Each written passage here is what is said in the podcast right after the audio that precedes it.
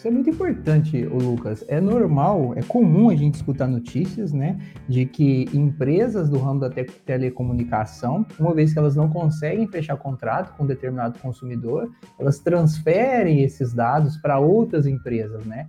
E é, a gente escuta muito depoimento de alguns consumidores que dizem: olha, eu tentei contratar com a Claro, não fechei. E de uma hora para outra me ligou a Oi, me ligou a TIM, me ligou a, a, Vivo, né? Como que isso aconteceu?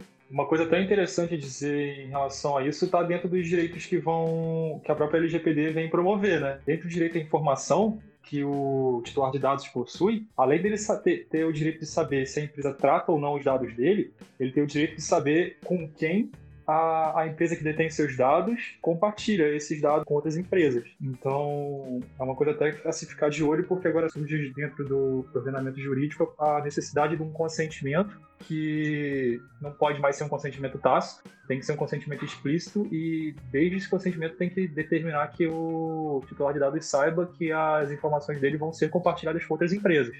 E isso já é um ponto favorável ao titular, né? Isso, aqui em Portugal acontece muito. Eu tive a oportunidade de fazer uma compra de um equipamento eletrônico, um headphone, algo do tipo.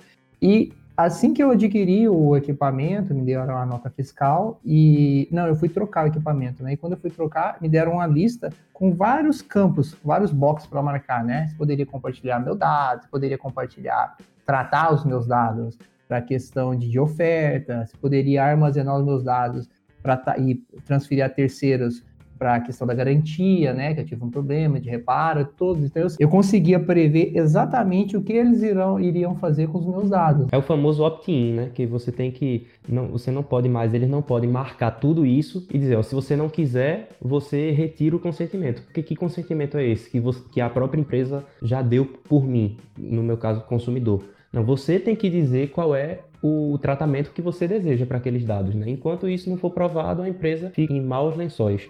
E eu não marquei nada, porque não era interesse. É, vai, eu fiz uma leitura, é claro, né? E vários dos quadradinhos lá não me interessavam. E eu achei, eu achei legal, achei importante. Eu acredito que isso vai acontecer no Brasil em breve. Porque se não acontecer, além, vai ser exatamente como o Lucas disse, né? Como o Lucas apostou, além de ações indenizatórias aí na Justiça do Trabalho, a gente vai ver também na Justiça Comum e também nos juizados especiais, né? Bem, e existe, né? Pode existir, a gente acredita em todas essas ações em várias esferas, mas eu queria, Vitor, que você falasse um pouquinho sobre os nossos direitos. Quais são os nossos direitos? É, a LGPD, de uma forma simplificada, ela traz um núcleo de direitos que permitem que o titular de dados ele seja devolvido a ele o poder e a autonomia que ele tem sobre os seus dados, porque agora ele tem um conjunto de direitos que são materializados e que ele pode finalmente exercer.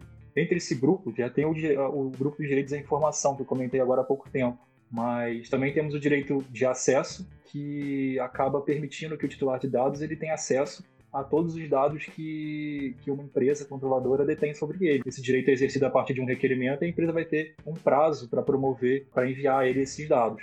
Nós podemos até já perceber que esse tipo, esse tipo de direito já foi completamente incorporado em aplicativos como o WhatsApp, Facebook e Google. E existe um caminho fácil já hoje em dia para você buscar os dados que ela já tem sobre você. Além disso, o titular de dados vai ter direito ao apagamento, onde ele vai poder solicitar que seja anonimizado ou propriamente deletado um dado pessoal que tem sobre ele que está sendo tratado. Além desse, terá o direito à retificação, que é basicamente manter os dados dele correto e atualizado. Por fim, o direito à portabilidade de dados, é um direito que ainda não sei como vai ser utilizado na prática, mas que tende ao titular de dados poder carregar os dados dele de uma empresa para outra.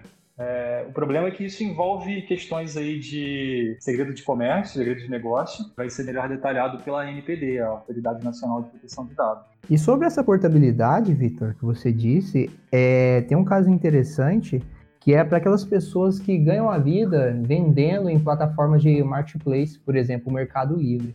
Às vezes a pessoa produz ali o seu artesanato e vende como pessoa física, né? Já vendeu 200, 300 produtos lá de artesanato. E ela tem o interesse de pegar todas essas avaliações, que para quem compra muito na internet sabe o quanto é importante a avaliação, né?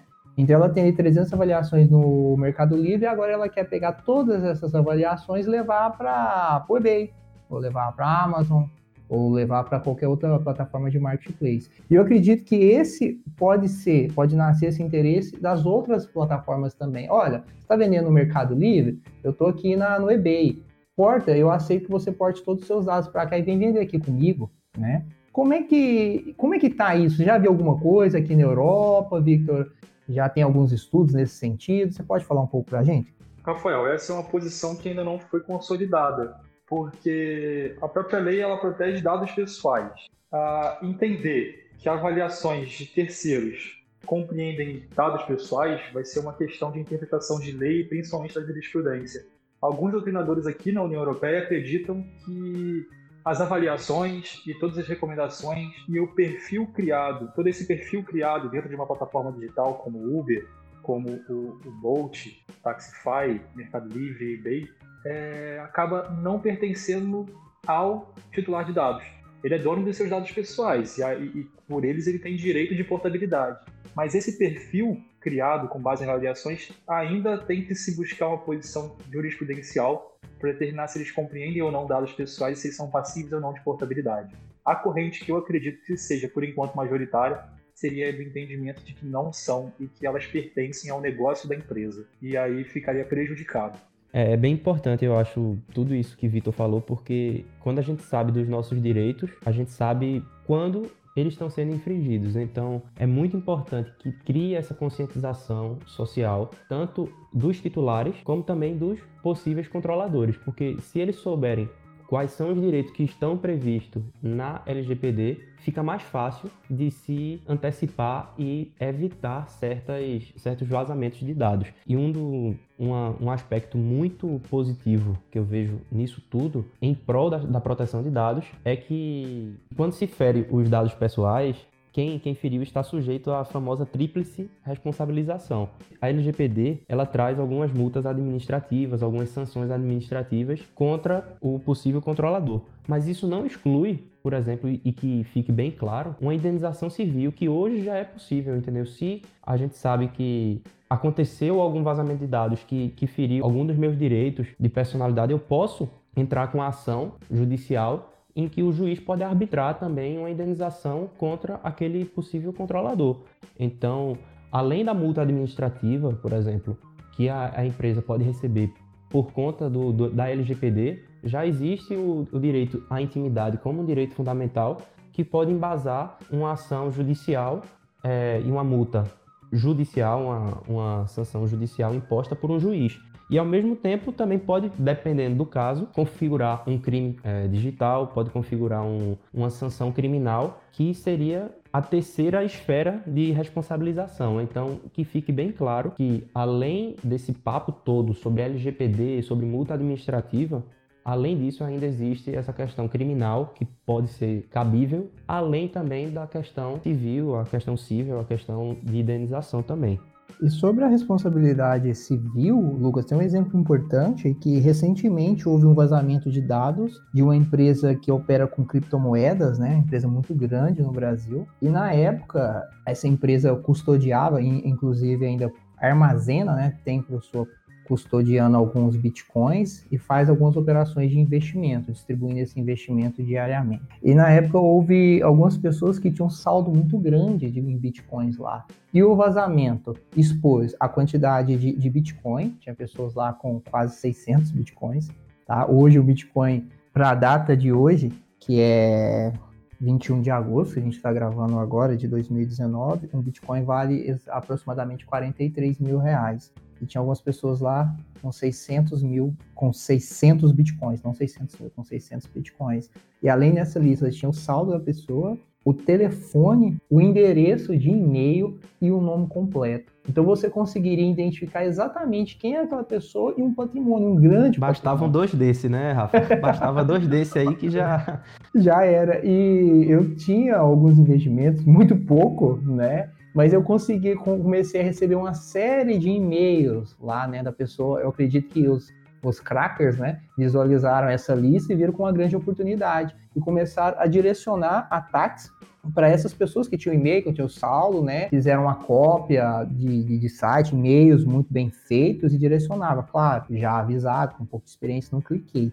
Mas, e na época, algumas pessoas vieram me perguntar, Rafael, mas vazou os meus dados, eu já tenho direito à indenização automática? Minha resposta foi, não, você não tem direito à indenização automática. É necessário que tenha, como você mesmo disse, um prejuízo, né? um prejuízo de ordem moral, ou um prejuízo nessa ocasião de dano material, né, ou qualquer sim, outro prejuízo. Sim. Esse é o entendimento do judiciário hoje, era o entendimento da maioria da jurisprudência. Eu não sei se isso vai mudar depois da aprovação da lei, se vai continuar, mas até então, pelas pesquisas que a gente fez e pelo que a gente viu, é, o judiciário punia sim, indenizava, mas para aquelas pessoas que tiveram um, um, dano efetivo. Por exemplo, esse rapaz que tinha quase 600 bitcoins lá. De onde que saiu esse patrimônio, né? Será que às vezes ele não ia sofrer alguma ação, ou às vezes é, é alguma investigação, mesmo que improcedente, teve que gastar, teve com alguns prejuízos, já que essa empresa teve os dados vazados? Ia sofrer um sequestro, né?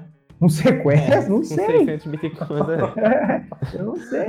Né? Então, a vida privada dele, a gente sabe que o, o, o dinheiro da gente é tão importante que as informações bancárias são dados sigilosos, né? As informações fiscais também são dados sigilosos.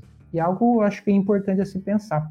É, que se tem valor material, se tem um valor monetário, um dano em relação a esse valor aí, vai sim gerar um, uma expectativa de, de indenização. E como a gente bem disse, os dados têm algum valor. É, é preciso atribuir um valor aos nossos dados. Porque Facebook, né, é uma plataforma que tem uma quantidade de serviços ali que a priori me parece que é tudo a título gratuito o Google disponibiliza um catálogo, um algoritmo que otimiza as nossas buscas. Mas será que tudo isso é de graça? Existe mesmo o almoço grátis na internet? O que, vocês acham? Olha, tem uma frase que, que vem das mesas de poker que diz: se você não paga pelo produto, o produto é você. Isso é, vem da mesa o Vale de do Silício já incorporou. o Vale do Silício já incorporou essa frase se você está utilizando um serviço online e você não pagou por ele, você está pagando de alguma forma e normalmente se criou esse modelo que a gente paga com os dados. Tem um livro que, que o nome é Dragnet Nation, que ele fala bem é, como esse nosso comportamento enquanto cidadãos e consumidores, eles são controlados por uma vigilância dos algoritmos. Né? A gente vai falar muito sobre inteligência artificial, machine learning, a gente sabe que nós produzimos um grande volume de dados e esses algoritmos eles, eles fazem essa filtragem dos dados e se criou um modelo econômico que existe sempre um benefício por trás da partilha de dados pessoais. Você pode perceber, as empresas sempre nos dão alguma recompensa para que nós paguemos por nossos dados. Seja para acessar um, um conteúdo, entre aspas, de graça, seja uma experiência personalizada. Eu dou exemplo do meu algoritmo do YouTube, cada um tem o seu. Eu tenho certeza que você abrir o YouTube agora, se você tiver logado, eu, eu uso o meu YouTube logado no meu Gmail.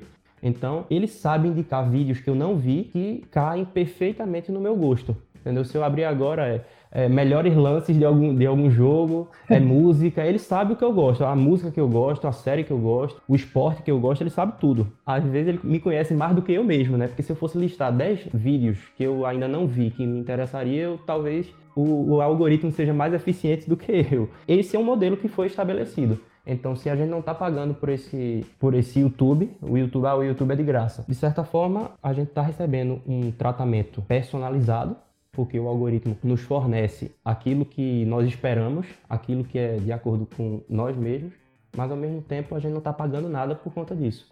E não dá para pensar diferente, Lucas, porque se esses dados, se eles não tivessem valor, como é que se explica ao crescimento do Facebook, que por muito tempo, tem, claro, os anúncios, você pode fazer os anúncios, né, e pagam lá, mas como é que uma empresa passa a ser em pouco tempo, tem pouco mais de 10 anos, uma das grandes corporações mundiais, oferecendo serviço gratuito? Eu, eu tenho uma teoria que cria-se um ciclo vicioso quem tem mais dados consegue gerar melhores algoritmos e esses algoritmos conseguem obter melhores informações e, consequência disso, eles obtêm mais dados ainda. Então a gente vê hoje na, na internet o surgimento de verdadeiros impérios e monopólios, beleza, em cada nicho de, de mercado, é. por exemplo. Se você falar em rede social, o Facebook manda, é, tem quase tudo. Aí você, ah, não, mas eu não uso mais o Facebook, eu uso o Instagram e o WhatsApp. É do Facebook, Facebook também, só para informar. é. Aí, ao e-commerce, você vê a Amazon, uma gigante. Aí, em softwares e devices, você vê a, a Microsoft e a Apple, por exemplo. Então, é aquela coisa, né? A água só corre para o mar. E quanto maior a empresa, quanto mais dados ela tem, mais dados ela consegue por conta desses algoritmos cada vez melhores. O crescimento, na verdade, a expectativa de crescimento dessas empresas, como você disse, vai aperfeiçoando, né, os algoritmos é tão grande, e eu de fato me preocupo. Onde é que isso vai parar?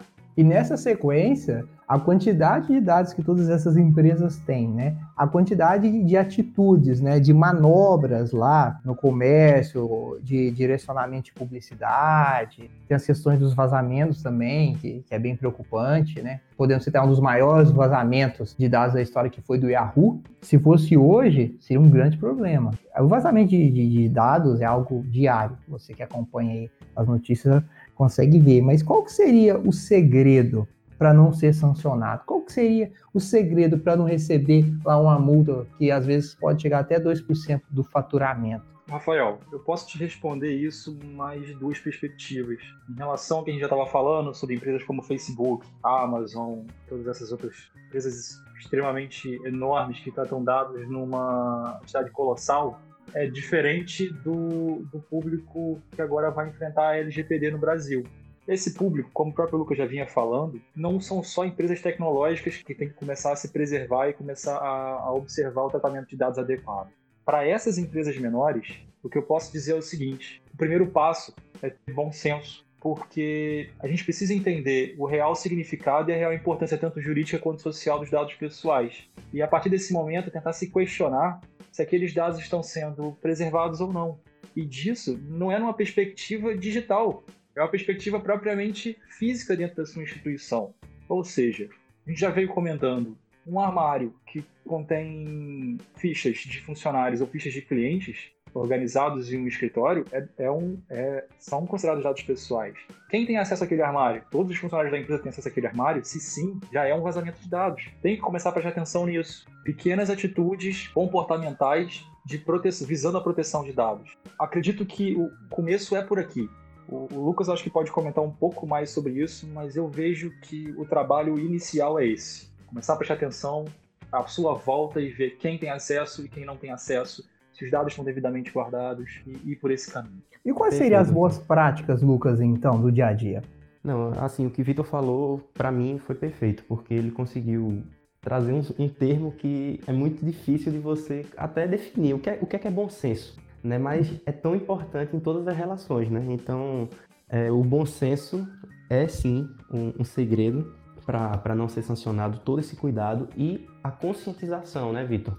A conscientização, porque não adianta você a gente ficar falando aqui e, e essa questão de resumir a pessoas ou, da, ou do direito ou da tecnologia que queiram. Não, tem que, tem que ser algo que atinja todo mundo. Mas o, o que eu acho também que não pode ser deixado de lado é o trabalho diário e o foco na prevenção. Né? Tem aquele ditado que diz: melhor prevenir do que remediar. Mas quando você tem que remediar uma multa cujo o teto é de 50 milhões de reais, então é melhor você remediar todos os dias, porque aquilo ali pode encerrar sua empresa, pode lhe gerar uma multa, não só sua empresa, a multa pode atingir uma pessoa física, que seja basta que você esteja controlando dados de alguém. Então, ter um acompanhamento jurídico e de compliance, né, que, que consiga dialogar e entenda esse setor tecnológico também é muito importante, porque esse setor tecnológico nas empresas é que vai oferecer soluções de segurança né, em relação à base de dados e, e, e assim, muitas multas, e aí eu posso falar porque a gente está tá participando disso tudo, muitas multas aqui na Europa não são por fruto da má fé do tratamento, é até por um descuido ou falhas mesmo que, que geram esses vazamentos de dados chamados, os chamados data breach. Então, por exemplo, a maior multa que já foi aplicada baseada no RGPD, no GDPR, foi de 204 milhões e 600 mil euros pela Comissão Nacional da Inglaterra, né, a ICO, que foi em face da British Airlines, por um, um site falso que expôs um, os dados de mais de 500 mil clientes. A comissária lá da, da Inglaterra foi bem clara ao justificar essa multa que bateu o recorde da, da RGPD ela diz que quando uma organização falha ao proteger de uma perda, de algum dano ou um roubo de dados, isso é mais do que um mero inconveniente, aquilo que a gente já tinha falado, né? que não, não, é um, não é mais um inconveniente você expor os dados de, de alguém. É algo que, que tem sérias sanções. Então, esse bom senso que Vitor falou, aliado com um foco na prevenção, né, em que a empresa, ou por menor que seja, tenha um acompanhamento jurídico para revisar os contratos, para deixar tudo adequado e conforme a lei é fundamental, porque a gente sabe que as multas são muito fortes em alguns casos. Certo, Lucas. Mas existem outras empresas também que receberam multas pesadas, né? Tem alguma aí que você pode citar? Talvez a comissão de Malta já aplicou alguma multa pesada? Pode dar alguns exemplos para a gente, Lucas? Sim, Rafael, já, já tivemos várias multas aqui na Europa e o mais interessante, se você for tentar ver um padrão nas empresas que já, já foram multadas, você não consegue.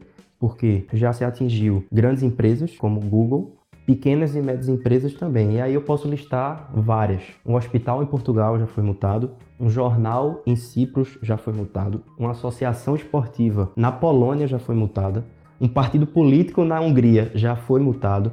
Uma empresa de aluguel de carros na República Tcheca já foi. Ou seja, você não, não tem um padrão. Não, ah, é só, é só Google, é só Facebook. Não. Todos os tipos de empresas estão sujeitas. Todos os ramos já foram atingidos. E o regulamento fez um ano agora é, de vigência. Até pessoas físicas mesmo, a gente pode citar um o dono de um carro e o dono de um kebab na Áustria que usavam câmeras de segurança com um ângulo que a comissão entendeu que era inadequado né? Ou até relações trabalhistas mesmo. Um empregador na Bulgária já foi multado por conta do de vazamento de dados pessoais. Lucas, onde que a gente vai parar, né? Você vai pensar no Brasil naquela dimensão, a Europa, né, desse tamanho. Se o Brasil começar a seguir, começar sim. a seguir essa mesma linha, e eu acho que deve, né? Uma vez sim, apurada sim. a infração, multar, isso é grave, é gravíssimo. Mas continua, continua com as multas que eu tô gostando de interessante. Não que eu estou gostando, eu, eu acho interessante. Eu acho até que seria uma boa, né, propor para vocês e para os ouvintes, se alguém quiser saber mais casos, casos específicos, a gente pode até mandar sugestões para aqui para o DDCast e a gente pode gravar curtas específicos sobre essas decisões, né, que, que envolveram as multas, porque eu acho que quando a gente fala, ah, porque a British Airlines, o Google, você tá, tá distante. Mas agora quando você fala que alguém que usava uma GoPro no carro, num ângulo inadequado, um cara que instalou câmera de segurança fora da loja dele. E peraí, aí já começa a, a me atingir, né, de alguma forma. A, começa a me atingir, começa a atingir o, o negócio da minha família.